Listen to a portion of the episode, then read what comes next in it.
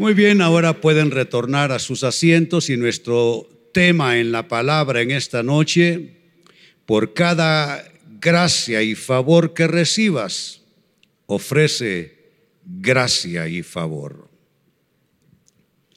Lo primero que he de decirles es algo aclaratorio. Y es que la gracia y favor es la respuesta de Dios a nuestras limitaciones, a nuestras fragilidades, a nuestra incompetencia. Lo que nosotros no podemos resolver en su gracia, Dios lo puede resolver. La puerta, el camino que nosotros no podemos abrir, Dios en su gracia y favor puede abrirlos para nosotros. Entonces, gracia y favor es respuesta a lo que tú y yo no podemos hacer, a lo que tú y yo no podemos cambiar, a lo que tú y yo no podemos eh, resolver eh, eh, ni podemos transformar. La gracia y el favor de Dios sí puede hacerlo. Y eso no por mérito propio, sino por mérito de Dios. Lo otro que he de decirles es que aunque la gracia y el favor de Dios es respuesta a nuestra limitación, incapacidad, fragilidad, aún así esa gracia y favor divinos no solo es algo que se recibe, sino también es algo que debemos administrar. Y nuestro estudio en la palabra en esta noche tiene que ver no solo con recibir gracia y favor, pero también qué hacemos, qué actitudes adoptamos, qué decisiones tomamos, qué trato le damos a las circunstancias de nuestras vidas, a las personas alrededor nuestro, a partir de esa gracia y favor que ya estamos recibiendo. Déjenme decírselos de golpe. La gracia y el favor de Dios comprometen nuestras vidas, porque nadie que reciba gracia y favor de Dios en cualquier aspecto de la vida, ante cualquier problemática, nadie que reciba gracia y favor de Dios puede actuar de, cualquiera, de cualquier manera. Tenemos entonces que corresponder a la gracia de Dios. Tenemos que sintonizarnos con esa gracia de Dios y ese es nuestro tema. Por cada gracia y favor que recibas, ofrece gracia y favor. Y nada mejor que la palabra de Jesucristo él enviando a sus eh, discípulos eh, a proclamar el Evangelio, eh, sanar enfermos, hacer milagros, él concluyó sus instrucciones de esta manera. Lo recoge Mateo capítulo 18, segunda parte del, Mateo capítulo 10, más bien segunda parte del verso 8. Dice así, de gracia recibisteis, dad de gracia fue la manera en que él cerró su instrucción. ¿Qué tal si lo leen conmigo? ¿De gracia recibisteis? ¿Qué tal si lo dicen para mí ustedes? Dad de gracia. La gracia nos compromete entonces. Entonces, si tú necesitas mucha gracia y favor de Dios en este año, tendrás que comprometerte a soltar mucha gracia y favor también. Porque esto no solo se trata de recibir, y esto es un correctivo a esa actitud que tenemos nosotros los humanos. Nosotros los humanos somos como el, hombre con el rastrillo, que solo es así, para adentro y para adentro y para adentro. Pero no podemos ser así. Por cada cosa buena que Dios haga en nuestras vidas, nosotros tenemos que estar soltando también gracia y favor a todos y a todo lo que nos rodea. Eso activa más milagros, eso activa más poder de Dios en nuestras vidas. Y quiero hablarles como primer aspecto de este mensaje las consecuencias que hubo para alguien que se negó a hacer eso. Alguien que recibió de gracia y no quiso dar de gracia. Pensó que en el mundo solo existía su necesidad. Pensó que en el mundo solo era importante su milagro. Pensó que en el mundo solo era importante lo que él necesitaba recibir, lo que él necesitaba resolver. Era una persona, en una palabra, mezquina y egoísta que pensaba que lo único importante de Dios era lo que Dios le podía dar a él. Pero no se dio cuenta que también Dios esperaba que gracia y favor saliera en sus actitudes, en sus acciones y decisiones para con sus congéneres también.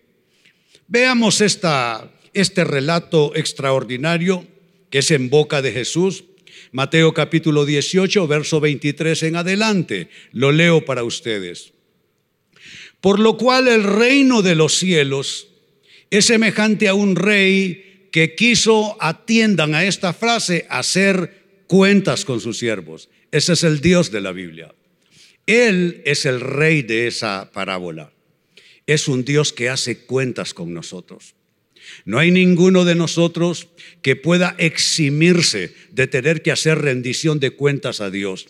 Nadie puede escapar a eso. Nadie puede hacer alguna clase de, de, trato con Dios, alguna clase de acuerdo con Dios como para que quede eximido de tener que hacer rendición de cuentas. Y en esto no se trata de ser mm, más o menos santo o muy santo o muy consagrado o poco consagrado al Señor. No, no, no. Esto es para todos por igual. Todos tenemos que hacer, eh, hacerle rendición de cuentas.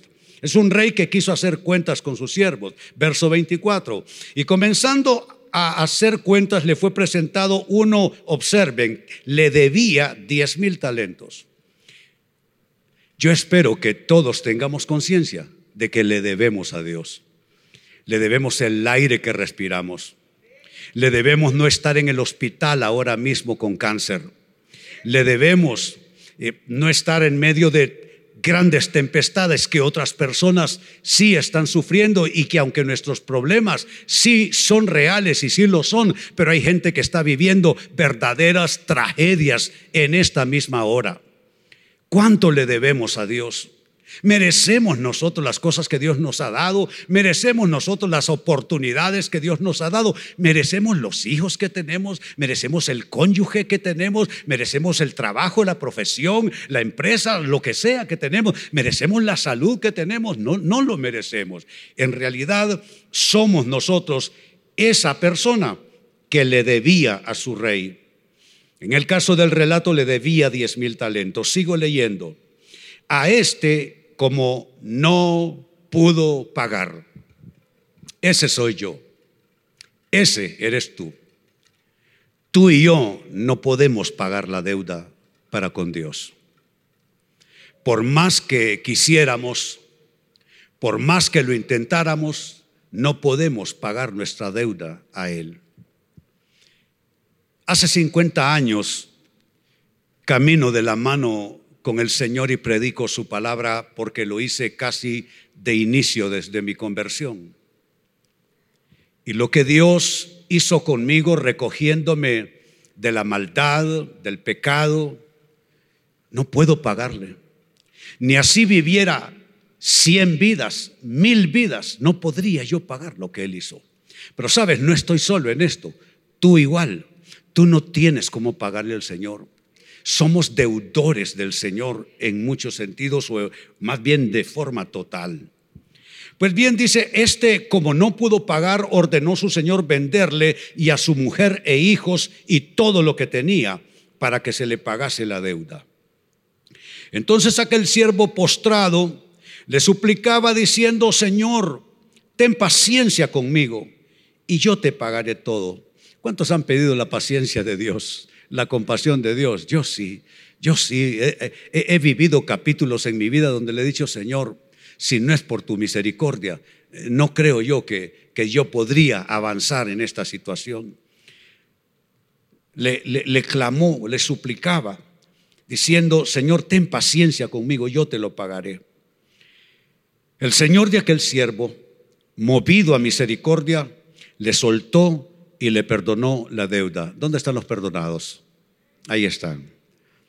Pero saliendo aquel siervo, atención, hasta aquí, gracia de Dios recibió.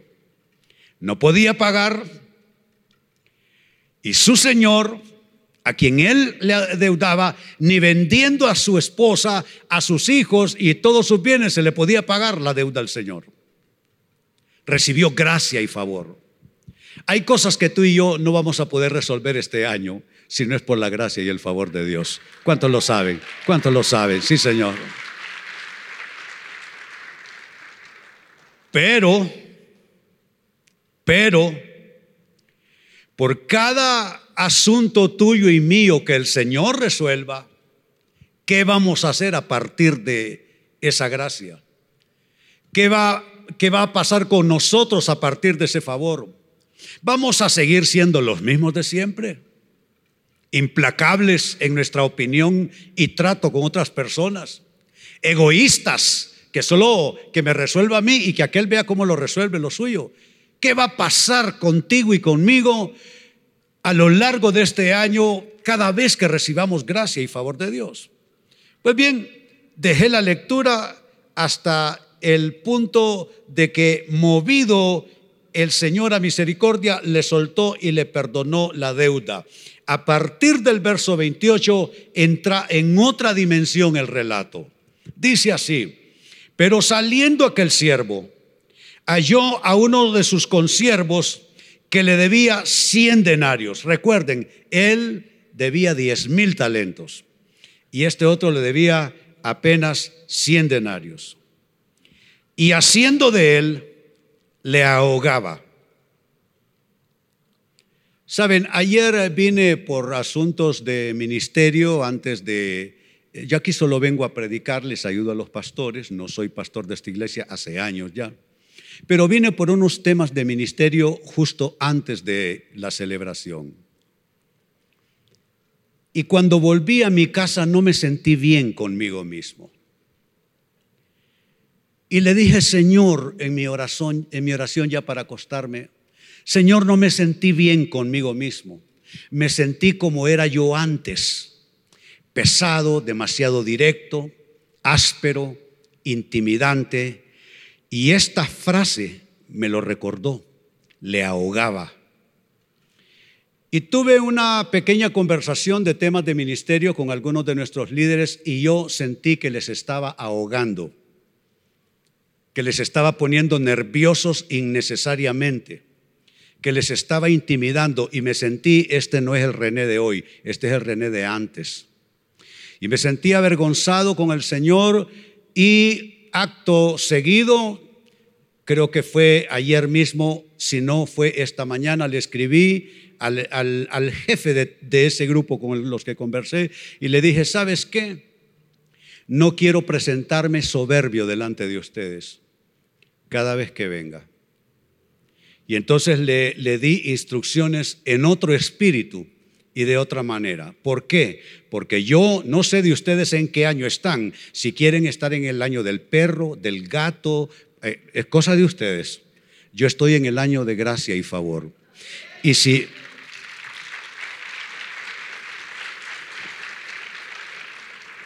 Y si voy a estar en el año de gracia y favor, entonces tengo yo que moverme en un espíritu de gracia y favor y les doy el mismo consejo a ustedes en sus asuntos también. Así es que dice el texto, le ahogaba diciendo, págame lo que me debes. Entonces su consiervo postrándose a sus pies le rogaba diciendo, ten paciencia conmigo y yo te lo pagaré todo. Mas él no quiso. Yo no quiero eso. No quiero ser esa persona. Y tú no quieres ser tampoco esa persona. Él no quiso, sino fue y le echó en la cárcel hasta que pagase la deuda. Viendo sus consiervos lo que pasaba, se entristecieron mucho y fueron y refirieron a su señor todo lo que había pasado. Entonces llamándole su señor le dijo, siervo malvado, toda aquella deuda te perdoné porque me rogaste. ¿No debías tú también tener misericordia de tu consiervo como yo tuve misericordia de ti? Les invito a que lean conmigo ese versículo 33 y léanlo con voz fuerte, por favor. ¿No debías tú también tener misericordia de tu consiervo como yo tuve misericordia de ti? Eso se espera de nosotros en este año, de gracia y favor. Misericordia recibimos, como dice el canto, el canto, misericordia recibí, misericordia quiero dar a los demás. Entonces su señor enojado le entregó a los verdugos hasta que pagase todo lo que le debía. Mm, qué frase, Dios mío. Esta puede ser una frase lapidaria. Esto puede ser una sentencia. Cierra el relato diciendo, así también. Significa que esto no es para leerlo. Esto no es solo para enterarse uno. Esto es para algo más. Esto es para oírlo con oídos espirituales y para verse uno en el espejo de la autorreflexión. Así también mi Padre Celestial hará con vosotros si no perdonáis de todo corazón cada uno a su hermano sus ofensas. Es un relato extraordinario, es profundo. Nos muestra cómo vivir nos muestra cómo vivir. Mi comentario para ustedes es el siguiente. Ese hombre perdió la gracia y favor que había recibido. Lo perdió. Se le había perdonado toda aquella deuda, todo absolutamente. Ni vendiendo a su familia, ni su casa y todo lo suyo, ni así se hubiera podido pagar y aquel señor, aquel rey le perdonó toda la deuda. Pero perdió esa gracia y favor que había recibido ¿Por qué razón? Porque se negó a dar gracia y favor a otro. Y óyelo bien, te doy este consejo, que no te pase lo mismo. Que no te pase lo mismo, que no termines perdiendo bendiciones que no termines perdiendo gracia y favor simplemente por adoptar un enfoque de vida y una actitud de vida mezquina, egoísta, donde solo cabes tú y la satisfacción de tus necesidades, donde solo cabes tú y, tus... Eh, eh, plegarias y peticiones respondidas por Dios, donde solo cabes tú y tu bienestar, tienen que caber otros en tu corazón. Tiene que haber la misma gracia que recibiste, tiene que haber el mismo favor que recibiste, tiene que haber la misma misericordia que recibiste. De lo contrario, puede ser que en lugar de añadírsete bendiciones, se te resten bendiciones. Amados hermanos, Pablo nos exhorta a este respecto. Dice en la segunda carta a los Corintios capítulo 6 versículo 1 lo siguiente. Así pues nosotros como colaboradores suyos os exhortamos también a que no recibáis en vano la gracia de Dios. Lean esta última frase para mí, no... Ahora, en segunda oportunidad, para los que no dijeron nada, lo decimos todos, no... La gracia de Dios, la gracia de Dios. Y en una segunda escritura, en otra de sus cartas, Pablo añade lo siguiente, Colosenses 3:25. Dice así, mas el que hace injusticia recibirá. ¿Cuál es la palabra? Recibirá la injusticia que hiciere, porque no hay acepción de personas. Dios no hace esos tratos con ninguno. Yo no sé quién tú te sientes que eres. Yo no sé quién tú te crees que eres. Está bien te animo a tener en el Señor la mejor estima posible. Pero no te engañes. Si tú niegas gracia y favor en lo que vas andando en tu senda de vida, toda injusticia que tú cometas, esa misma injusticia recibirás. Y cierro con esto como tercer y final aspecto. Que tu actitud y oración en el año de gracia y favor sea esto lo que Pablo escribió en su primera carta a los Corintios, capítulo 15, primera parte del verso 10, dice así, pero por la gracia de Dios soy lo que soy, y su gracia no ha sido en vano para conmigo. Noten ese pero que destaco para ustedes, pero, y pon tu nombre allí, yo pongo el mío, por supuesto, por la gracia de Dios soy lo que soy no es algo que merecimos. No, no es que tuvimos las capacidades, el talento, la inteligencia, los recursos. No, por la gracia de Dios somos lo que somos. Y su gracia no ha sido en vano para conmigo. Te animo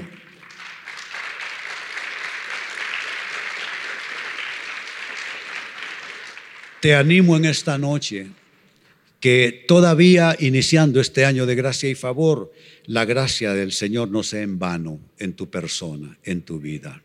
Les invito a ponerse en pie. Vamos a orar. Gracias Jesús. Gracias Señor. ¿Saben qué importante es sintonizar con Dios, corresponder con Dios? Aquí donde estás, alza tus manos. Piensa de dónde el Señor te ha traído.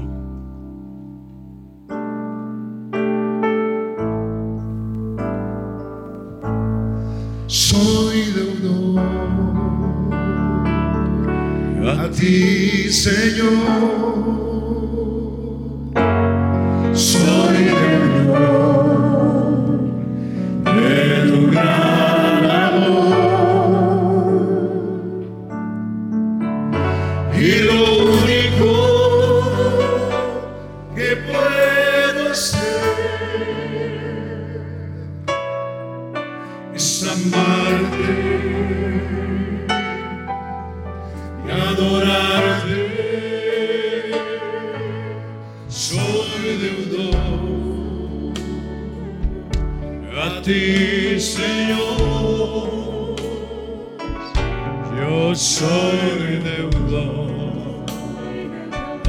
Tu gran amor. Y lo único que quiero hacer es amarte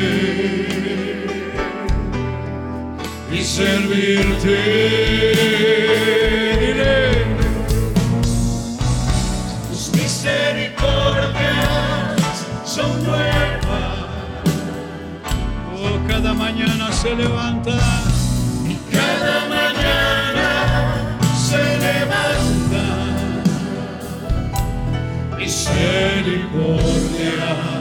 Recibí, misericordia quiero dar a los demás, Señor, compasión.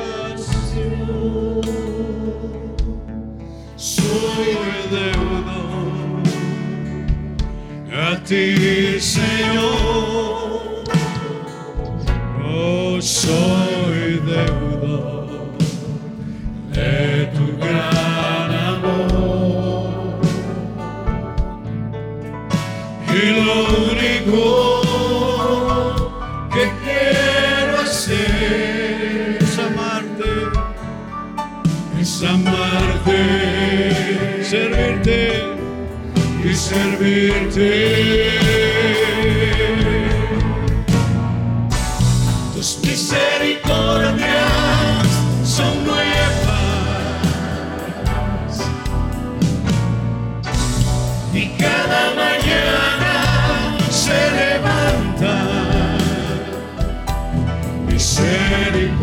Misericordia recibí.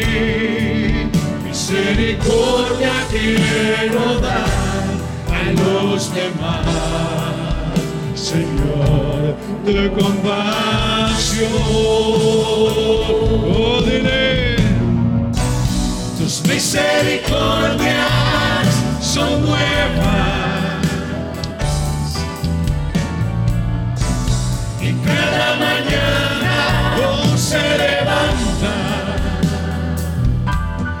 misericordia recibí misericordia quiero dar a los demás Señor compasión.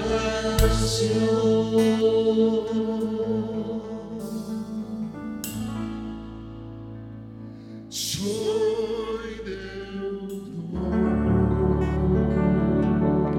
Padre, hoy te damos gracias en esta noche por tu maravilloso amor sobre nuestras vidas, amor inmerecido de nuestra parte. Amor que perdonó nuestros pecados, amor eh, que se empeñó en enderezar lo torcido en nuestras vidas, sanar lo enfermo y recuperar lo perdido. Literalmente en Cristo recuperamos nuestra vida, no solo en esta vida, pero en la eternidad. Y Señor, hay tanto bueno esperando por nosotros, porque no se ha agotado tu fidelidad, no se ha agotado tu misericordia. Señor, bendigo la vida de mi hermano y de mi hermana. Danos la capacidad a todos, danos la habilidad espiritual y el discernimiento, mi Dios, para alcanzar las cosas que están en tu corazón. Hay bendiciones que no tienes ahora, pero te vendrán, hermano, hermana. Dios abrirá puertas para ti que ahora están cerradas. Él abrirá caminos para tus pies, porque todavía es verdad que sendas Dios hará donde piensas que no hay. Todavía es verdad que hay paz en la tormenta.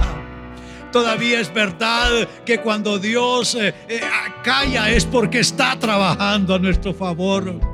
Bendigo tu vida, bendigo tu futuro, esas cosas que son razón de tus oraciones, eso por lo cual clamas al Señor. Yo le pido al Señor que te dé tu milagro, que puedas tener aquello por lo cual has clamado delante de Dios. Él es tu protector, Él es tu ayudador, Él te guía a través de tu misma historia. Te bendigo, pero también te pido que recuerdes cuando alguien se te acerque, cuando veas a alguien padeciendo, quizá merecidamente, pero tú no te metas a ser juez de nadie.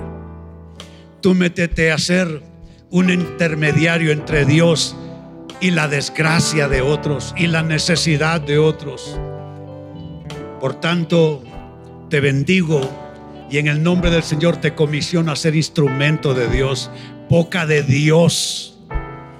Y sabes que Dios aumentará su gracia.